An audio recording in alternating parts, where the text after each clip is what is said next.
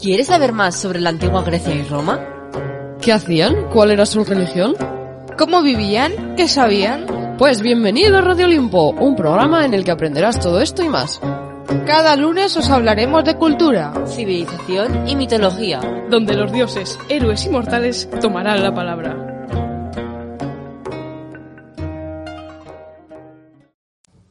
Hola monstruos mortales y criaturas y bienvenidos a un nuevo episodio de Radio Olimpo. Hoy, como os prometimos en el capítulo de Adonis, vamos a hablar del dios que ha hecho este podcast posible, el dios de las fraguas, el fuego y los herreros, Hefesto. Hola, Radio Olimpitos. Hoy os vamos a contar los mitos más conocidos de Hefesto y para ello nos acompaña Hera, por supuesto. Saludos. Luego iremos invitando a más gente según nos convenga, pero comencemos. Bueno, mi nacimiento tiene distintas versiones. En una de ellas, soy hijo de Zeus y Hera. En otras, de Hera sola, que enfadada por el nacimiento de Atenea, me paré. Pero todas acaban igual. Sí, yo tengo un hijo, pero es horrible, deforme y cojo. Claro, yo esto no se lo puedo mostrar a Zeus. ¿Y qué podía hacer yo? Pues lo más razonable, tirar a mi hijo desde el Olimpo. Por suerte, caí cerca de los cíclopes, aunque quedé cojo, que en sus fragas preparaban armas y me cuidaron y me enseñaron todos los secretos de la herrería, los metales y el fuego. Aunque en otras versiones cae en Lemnos, donde unas ninfas cuidan de él y aprende la herrería. Cuando Hefesto ya era un joven, viajó de nuevo al Olimpo. Había construido un trono hermoso y se lo entregué a mi madre para que viese que yo la perdonaba. Pero en cuanto me senté, descubrí que era una trampa. Surgieron unas cuerdas que me ataron al trono y no podía escapar. Zeus comenzó a llamar a todos los dioses para que tratasen de sacar a Hera de allí, pero nadie podía salvarla. Nadie excepto yo. Pero no iba a salvarla, ya que ella me había tirado. Entonces convencí a Dioniso, mi hijastro, de que trajese de vuelta a Hefesto.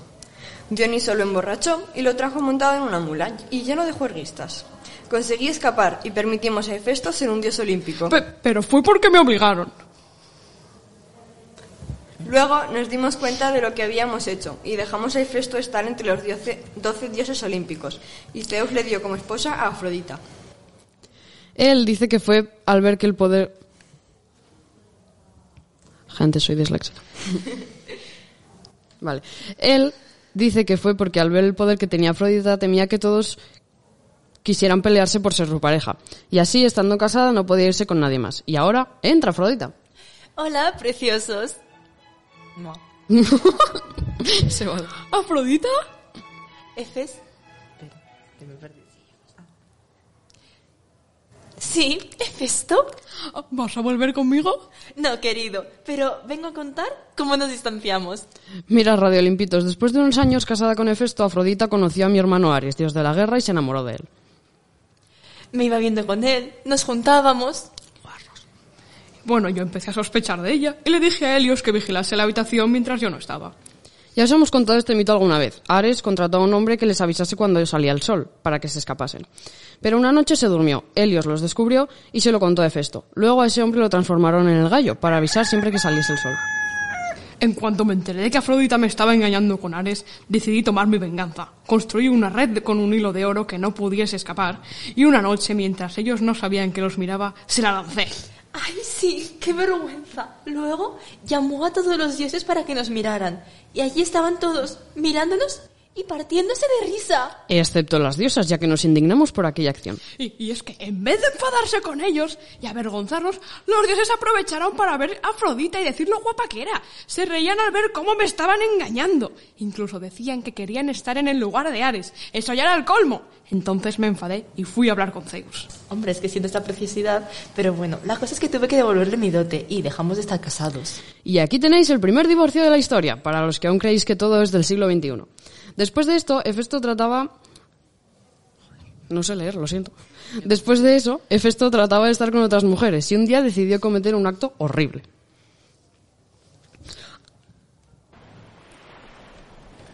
Buenas, soy Poseidón y vengo desde Poseidón Abogados SL para deciros que el siguiente mito también os lo contamos en el podcast sobre Atenea y que tenemos una tarifa especial este mes para todo el que venga con una camisa hawaiana.